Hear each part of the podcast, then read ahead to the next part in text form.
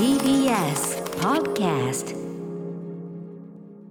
さあここからは私歌丸がランダムに決まった最新映画を自腹で鑑賞し評論する週刊映画時評「ムービーウォッチメン」今夜扱うのは9月4日に公開されたこの作品「ミッドナインティーズ」はいお聴きの曲は「ソウルズ・オブ・ミスチーフね」93 till Infinity というね、えー、まあ大体こんな感じの曲がかかりまくる、えー、映画でございます、えー、スーパーバッド童貞ウォーズウルフ・オブ・ウォール・ストリートなどの人気俳優ジョナヒルが初監督を手掛けた青春ドラマ。ジョナヒル自身が少年時代を過ごした1990年代のロサンゼルスを舞台に13歳の少年スティービーの成長を描く。スティービーを演じるのは聖なる鹿殺しキリング・オブ・アセイクリッド・ディアなどのこれねえっとね日本語表記でサニー・スリッチさんってなってるんですけどえっと僕 YouTube とかの本人ののインタビューとかで自己紹介しているところを見たら、えっとね、サニー・ソルジックさんっていう風に聞こえましたね。全然スリッチじゃないと思います。なので今日はちょっとサニーソルジックで統一しようかなと思ってます。サニーソルジックさん、えー、そして、えー、アニーヤン役にウェイブスの公演も記憶に新しい。ルーカス・ヘッジス。母ダブニー役にエイリアン・コベナントなどのキャサリン・ウォーターストーンなどが出演しているということでございます。ということでこの映画も見たよという、ね、リスナーの皆さんからの感想、えー、多数いただいております、えー、代表紹介しましょう。えっとですね、えー、ありがとうございます。ウォッチメーカーの監視報告。メールの量はえー、普通ということで、はいえー、賛否の比率は褒める意見がおよそ7割主な褒める意見は流れる音楽やファッションが懐かしい。自分の青春時代の痛さを思い出した。ただ単に昔を懐かしむだけではなく街相撲や有害な男らしさの罪をきちんと描いている。監督としてのジョナヒルに確かな技量を感じたなどがございました。一方批判的な意見としてはもっと盛り上がるかと期待していたが最後まで盛り上がらないまま終わってしまったなどがございました、えー、というとことで代表的なところをご紹介しましょう。ラジオネームりょうさん、えー、ミッドナインティーズウォッチしました。結論から言うと素晴らしい映画でした。鑑賞中思春期につるんだ友達と遊んでいた頃を思い出し心地よい懐かしさを感じると同時に当時の苦い記憶も蘇りました。男子集団で認められるための生きったやり取りとそれをやった時の罰の悪い感情。危ないことや悪いことを一緒にやらないと周りからひよったと言われるような経験。きっと干渉した多くの男性が図星をつかれたような気持ちになったのではないでしょうか。監督は男子の仲間内のノリを単純にあの頃って良かったよねと美化するのではなくしっかりと批判する目を持った青春映画に仕上げており良い側面悪い側面が絶妙なバランスで描かれています。鬱屈した思いを抱えた少年たちのありのままの姿を,、えー、を映す、え、手腕は監督デビュー作とは思えないほどでジョナヒル監督恐るべし間違いなく今年のベスト10入りですということでございます、えー、あとねこれちょっと全部長いメールで紹介しきれないんですけど、えっと、ラジオネームスケスキさん。この方も要するにあのスケートボードをね、えー、と90年代からずっとやられてきた視点で要するにスケケートボードえー、やってる側としての意見をすごくねそれとしてすごくちゃんと描かれてると、えー、いうことをすごく書いていただいております、えー、今までのそのスケートが描かれた映画、えー、のスケーターの描かれ方というのがちょっと疑問だったんだけどと、まあ、そこに関しても書いていただいたりとか、えー、あとまああの僕がねあの今週、えー、と火曜かな、えー、とこの映画の話して、えー、とスケート文化ね、まあ、ビデオを撮るっていう文化がこうやっぱあの定番的にあるのかなってまさにその通りみたいで、えー、スケートとスケーターとビデオ撮影やビデオ制作切っても切り離せないほど、えー、強い関係があります。ということであの途中でねこの後で音楽の説明もしますけどあの使われてる曲とかが例えばスパイク・ジョーンズの、えー、90年代に撮ったスケータービデオ、えー、の、まあ、オマージュだったりとかといったあたりも書いていただきました、えー、あとそうだ、えー、よくなかったという方ね。えーと、良くなかったという方もご紹介しましょう。ラジオネームメントリさん。私としては好きではありませんでした、えー、褒めている方々の意見には全く同意なのですがそれ以上に乗れない部分が目立った感じです。私は映画の登場人物に感情して感情移入して見ないのでよくありがちな少年がちょっと年上の不良に憧れるという話は心が動かされませんでした、えー、そして同じような題材の名作シング・ストリートのようにその年代である必然性がなく制作者がほら90年代再現しましたよ。曲のセンスもいいでしょう。動揺感がにじみ出ていてそこもダメでした、えー、極めつけはこの映画は90年代前半を再現しているにもかかわらず1998年以降製造の車レガシーランカスターが、えー、走っていたのを発見してしまい興ざめしました。車で車のディテールはダメだった、えー、期待して見に行った分がっかりでした。やっぱ皆さんねあのあるよね。その自分が詳しいジャンルの部分でダメな部分見るとあーってなっちゃうみたいな俺他の映画でも全然あるんでそれは分かります。はいということでミッドナインティーズ、えーと、私も新宿ピカデリーで今回はね2回見てまいりました。これあの連休中ということもあるのかなと思ったけど、えーと、結構完全に満席で、はい、あの宣伝担当の方から非常に熱いメールをいただいたんですけど、えーと、トランスフォーマーというこのね、えー、と会社、えー、史上ナンバーワンのヒットということみたいですよ、はい。えー、各地本当に満席が続いててあとスケーター普段映画館にそんな来るようなわけではないようなあのスケートボードを抱えたような子たちがいっぱい来てるということではい。うんみたいな感じでですね。でえっ、ー、とまああの今回ですね脚本監督ご存知、えーと、人気俳優ジョナサン・あそうだ人が入ってるってことに関して言えばあのブックスマート表の時もちょっとちょろっと言いましたけどこのところアメリカ青春映画ティーンエイジャームービー、えーと、新たなその傑作連発期に入っていて本作もその流れの中で割とこう指示があのブックスマートの次はこれっていう感じで見てるような人も結構いらっしゃるんじゃないかな。あともはやその信頼のブランド、えーと、A24 作品というのももちろんありますからね。はい、えー、脚本監督ご存知人気俳優ジョナヒル、えー、パンフレットに載っているねロゴ、えー、ロングインタビューによると,、えー、とスパイク・ジョーンズに背中ををされる形で4年間コツコツと、えー、育て上げてきた企画ということで、えーまあ、必ずしも自伝的というわけではないというふうには言ってますけど、えー、しかしやはり明らかにですね彼自身が、えー、呼吸してきたその時代、えー、とかカルチャーの空気感、えー、というねそれがまあ非常にこうリアルに再現、えー、されているまんま真空パックされたような本当に個人的な思い愛情が注がれた一作ならではのなんかこう熱みたいなそのか可愛さみたいなのがあるかなチャームがあるかなというふうに思いますね。はい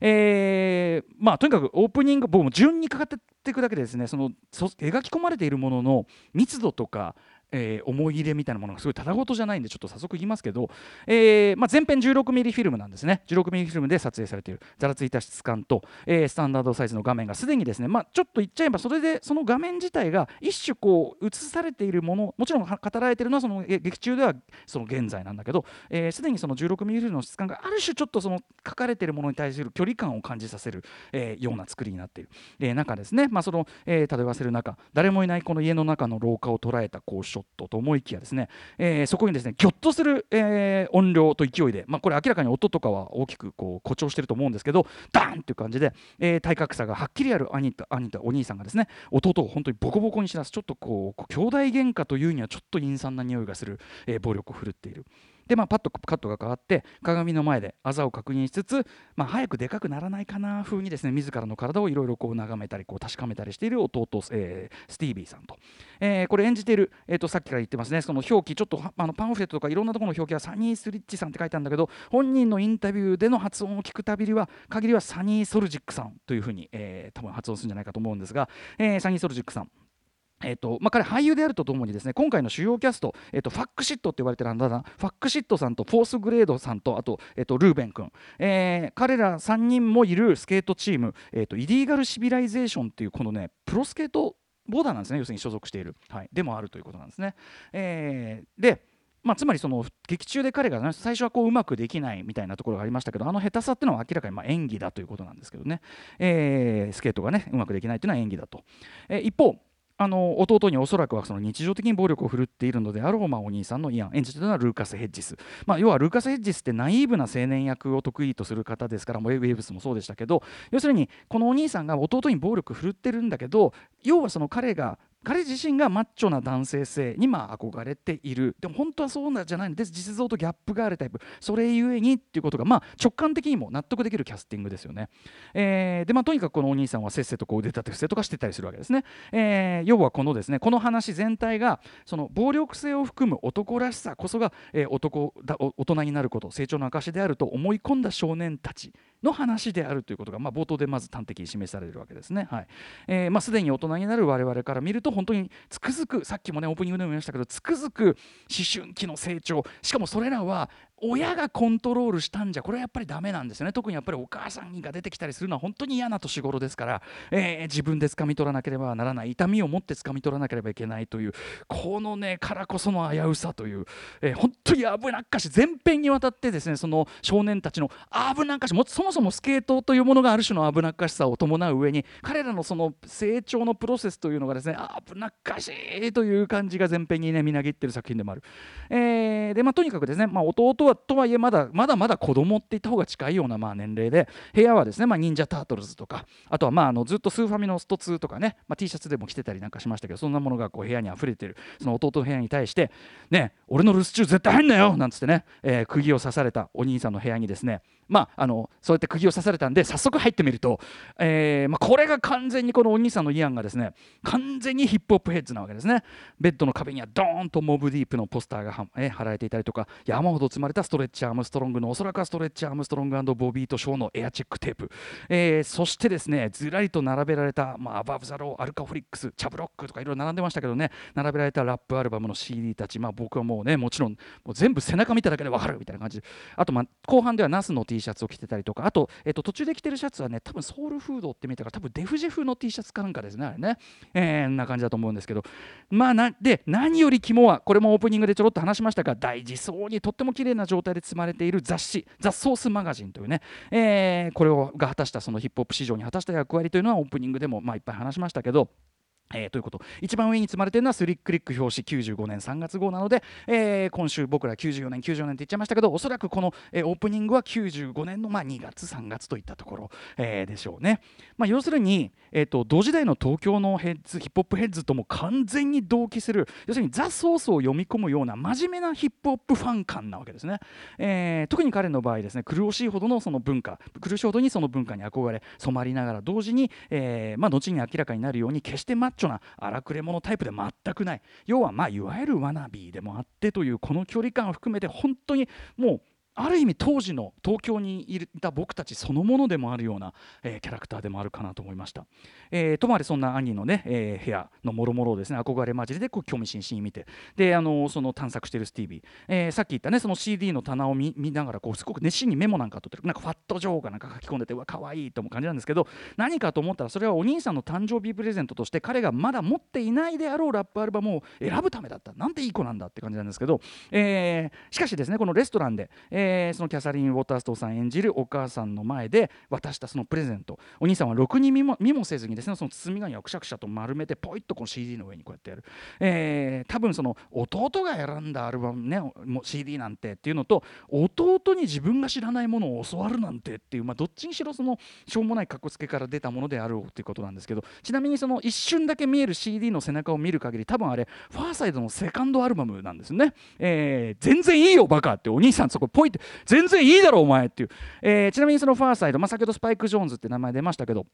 スパイク・ジョーンズが撮ったドロップのねミュージックビデオが入ってるアルあのそのドロップという曲が入ってるアルバムですけど、えー、ラブ・キャビン・カリフォルニアというねアルバムですけどね。とにかくこのファーサイドをはじめ、えー、先ほどもね、えー、とちらっと流れましたソウル・ミスチースとかあとデルザ・ファンキー・ホモ・サピエンね、えー、途中あの人生を語るあの、えー、ホームレス出てきますね。あれがあのデルザ・ファンキー・ホモ・サピエンなんですね。はい、えーまあ、ソウルズ・オブ・ミスチーフとデル・ザ・ファンキー・ホモ・サピエンは、えー、ハイエログリフィックスというオークランドのクルーですしファーサイドは LA のグループですけどそういうまあ、えー、と90年代西海岸ニュースクーラー的な、えー、グループを中心に、えーとまあ、あのジェルー・ザ・ダマジャとかですね、えーと、ビッグエルだとかですねあとトライブ・コールド・クエストグレイブ・ディガーズ。ちなみにグレイブ・ディガーズといえば、えーとこれ途中えっ、ー、とですね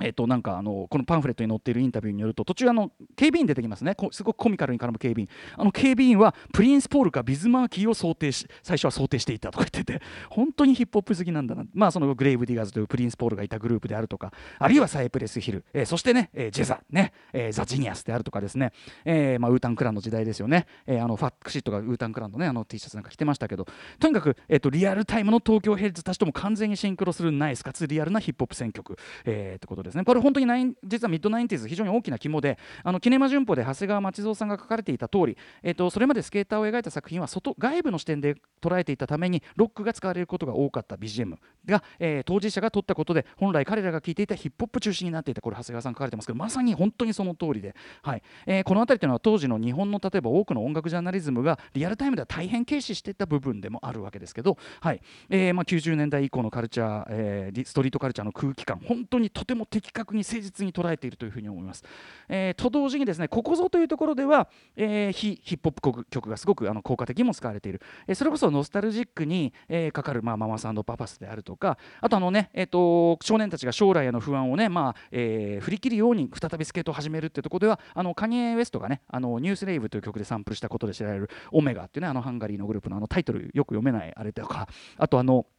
パーティーシーンではあのー、これあのメールでもいただいた通りですねスパイク・ジョーンズの96年のビデオかなスケートのビデオであのマウスというビデオでも使われているそれのオマージュでもあるハービー・ハンコックウォーターメロンマンが流れて、まあ、これはまあ当然ヒップホップのサンプル元ネタとして有名という部分も当然あるわけですけどね、えー、あとまドキドキ体験の始まりはニルバーナとかあと後半、まあ、疑似的な理想の兄弟関係兄弟関係が成り立ったようにも見えるあの美しい、えー、スケートのシーンでかかるのはモリッシーだとか、えー、要は特にエモーションをストレートに盛り上げるようなところでは非ヒップホップラップがかかる効果的にチョイスされているという感じの映画でもありますね。えーただしやっぱラストのラスト一番大事なところで流される曲はやっぱりファーサイドというねファーストからあのクラシックってことですね。はい。ジョナヒルさん本当にあの FG にいましたっていう感じのねチョイスで本当にねあの親近感を感じてしまうわけですが。まあついつい音楽の話っていうかまあラップヒップホップの話ついついディテールの話が長くなってしまったんですがまあそれらはあくまで作品全体を豊かにしているディテールであって、え、まあ知らずに見てももちろんあの何の問題もないようにちゃんと作ってある映画ですのでそれはご安心ください。メインテーマはやはりですね先ほども言ったようにそしてメールでもそれを書かれている方多かったですが、えー、暴力性や乱暴さ無機動さを含む男らしさがかっこいいとされる世界、えー、それを体現する、えー、体現するようになるのが大人大人の、え男一人前になることということに思い込んでしまっている主人公スティービーをはじめとした少年たちその危うさというところ、えそれはですね同時にそれはえー、特に10代、まあ、背伸びをして街で見かけるイケてるお兄さんたちを真似たり後ろをついて回ったり、えー、それでそのちょっと認められるとこの上なく嬉しかったりしたというようなそういう記記憶を持つ全ての人にですねあの時の気持ちを思い出させる何かでもあるわけですね、えー、それはその同時にですね裏返せばさっき言ったようになんと危なっかしい、えー、なんと危うい季節だったのだろうというふうに、えー、今思えば本当に背筋がちょっと寒くなるような思いもかきたてられるそんなエピソードの連なりでもあるわけです。例えばあの仲間にれてほしい見ても認めてほしい一心でまずはその単なるパシリとしてもうなんなら要はそれまで一番グループの一番下っ端だったやつがようやく上に立ってえばれるやつが来たってことでここぞとばかりにえばって搾取してるだけっていうのが実質上だったりするんだけどそれすらも嬉しいっていうその感じ嬉しい誇らしいっていう感じねとか。なんだけどだんだん慣れてくると最初はあれほど輝いて見えたその彼らというのも実は例えば単に強がってるだけじゃんこいつとか。単にフラフラしてて無機能だけじゃんっていうバカじゃんこいつらみたいな。感じでだんだんと色あせて見えてくるっていうようなあの感じ。まあ青春映画だとねさらば青春の光とかそういう、えー、輝いて見えた先輩が色あせて見えるって描写はありますけどまあそういうリアルな感じであるとか。味わい深いのは例えばさっき言ったねさっき一番下っ端でその最初にスティービー君にね、まあ、あの仲良くなるんだけど後に嫉妬してというあのルーベン君、えー、あれ要するにあのグループの中では最も裕福らしいそのファックシット君に車で家に送られてアパートにの階段を上ってくんだけど後ろにスティービー君が振り返るとその後そのアパートの帰らないで一旦降りてまたスケートで表で出てっちゃう。要するに彼ルーベン君はお母さんが寝るまで俺は家に帰らないぜって言って最初は最初は単にそれを悪ぶってあかっこいいお母さん寝るまで帰らないんだってなんつって思ってたんだけどそれどういうことなのかっていうのが後にですね後半その要は真にその兄貴分的なそのレイというねこれ演じてるのは本当に、えっと、シュプリームのプロスケーターナケル・スミスさんと、まあ、オッドフューチャー初期とも絡んでいたみたいなことがねらしいですけど、えー、との、まあ、会話からだんだん明らかになってくる、えー、ということですね、まあ、ここでのその要するにレイとの会話からスティービーは初めて目先のかっこよさを追うだけではない。言ってみれば人生を俯瞰する視点っていうのを持つに至るわけですけどこんな感じでその少年たちの本当にどうしようもないバカ話してる中から彼らのその社会階層の違いあるいはその人種の差による視点の違いみたいなものがうんとすごく自然に浮かび上がってくるというのこれもすごくうまい作りだなと思いました。えー、で彼らをその見つめる作者、ねまあ、ジョナヒルの視線というのは決して上から目線で突き放した例えばそのラリー・クラークのキッズみたいなああいう突き放した感じでもないしでも決して単純にこう寄り添うという好感を持ってっていう懐かしいねって描くもんでもないこれもメールにあった通り。例えば、えー、スティービー初めての生体験の下り、えー、彼は要するにパーティーで話したねあのエスティというちょちょっとお姉さんの女の子に君は他の連中と違う、ね、自然に優しいし、えー、であ僕もそういうあのそういうね誰かと何かあったことをね女の子と何かあったことを言いふらしたりなんかしないよなんて言ってそこをこそ見初められていたはずなのに、まあ、当然のように初々しい初体験未遂のシーンはともかくですね。その後彼は仲間たちの間に入ったっていくとやっぱ生やされてですねまさにそのさっき言ってた他の連中と同じような振る舞いを見せてしまう。ここでスティービー君あんなに可愛い子なのにやっぱここだけはてめえこのクソ野郎がって顔に見えますし。ただまあお相手のステラーさんはその頃してるそのガールズトークでまあけっぴろげに話してるわけでまあいかにも女の子たちの会話に比べるとやっぱ男たちは幼い幼稚なわけですね。要は1対1ならいい子。要するに2人でいる時はとってもいい子だったのに他の男の子の前だと別人のような強がりが始まっちゃうっていうのはこれ男文化あるかあるあるで、えーと、その病理というのを非常に淡々と示している、えー、くだりだなというふうにも思ったりしました。僕も本当にそのうわーって思いましたね。自分のことも振り返ってね、はい。えーまあ、ジョナヒルの初監督ぶり、えー、で本当にことごとく正統派オーソドックスでスケートシーンもあえてトリッキーなことはしないで本当にそこにあるものをそのままあえて撮り続けたというような引きの、えー、なんだけどそれはもちろんラストのラストに流れるあの映像、えー、とも対比になっている、まあ、90年代スパイク・ジョーンズ・オマージュと言ってもよかろうああいう映像の対比にもなっている。魚眼レンズこそ90年代だとも思いましたけどね。はい。で、えー、描く。でなんだけど一方で会話の中での感情の揺れ動きなどは丁寧にアップで分かりやすく拾い上げていく、えー、ドキュメンタリー的な本当っぽさと感情を追っていくドラマ部分のバランスが本当に自然で、えー、演出家としてやはりとてもうまいなというふうに思いました。あるいはですね背伸びした少年たちが異常にでかいプラスチックボトルというか、まあ、タンクですね。で水を飲むというこれ本当にアメリカ的なスタイル。ひいてはそれがクライマックスの手前のあるカタストロフの直前ではついにそれがモルトリカーの瓶になっちゃってモルトリカー本当に体に悪いででかい瓶ねでかいタンクで水を飲む、えー、でかいモルトリカーで水を、え、ビール、えー、モルトリ瓶でモルトリカーを飲むという変化していった。それが、えー、お兄さんとの最後無言の和解を示すあのシーンではどのような大きさの何を飲む容器になっているか。あのポケットから2つ取り出すっていうあれのなんか静かなおかしみもすごく良かったですね。要するに一種のフード演出としてそういう部分が秀逸だったりもするというあたりだと思います。で興味深いのは、えっと、少年たちが明快な成長を遂げる大人になるっていう青春映画の王道的な着地ではしかしないんですね。むしろキャスリン・ウォーターストン演じるお母さんの目線に最後になります。そこに映ったあれだけこの息子たちを悪の道に引きずり込むあの悪ガキたち。彼女のお母さんの目に映った彼らはまさにまだ子供だったってところに着地するところにこの作品の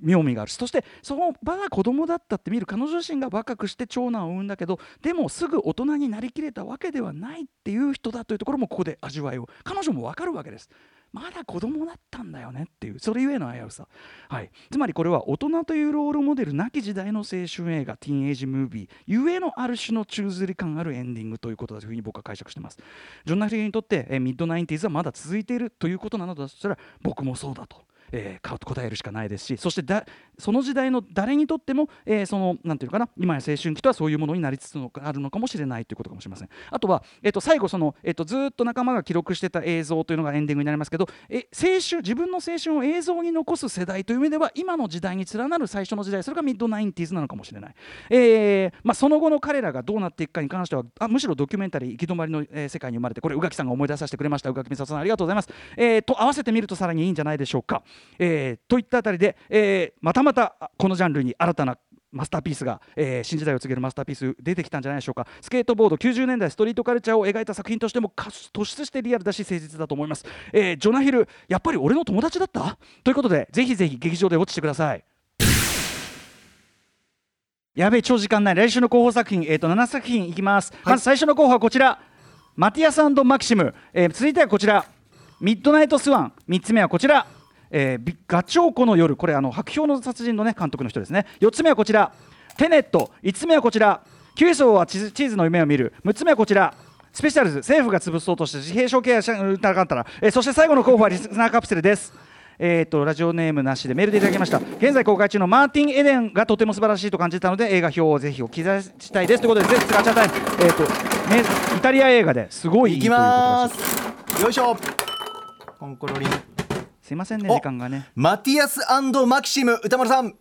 グザビエドロン。でもこの間ね森直人さんにすごい解説いただきましたけどどうですか？でも言ってどうです？あの山本さん山本さんのプレッシャーはあんまりね またね。あ歌丸さんテネお願いし。テネットやれ力とかもあると思いますけど、ね、圧力もうもう一発？いやいやいやお願いします。マティアスマキシム行ってみよう。グザビエドランでございます。テネットはまだやってますからね。そうですね。混んでるし。はいえー、マティアスマキシムも見たよという方メールください。そしてこれも見ろというやつもうろうろ歌丸アトマーク TBS.CO.JP まで。この後は緑黄色社会登場です。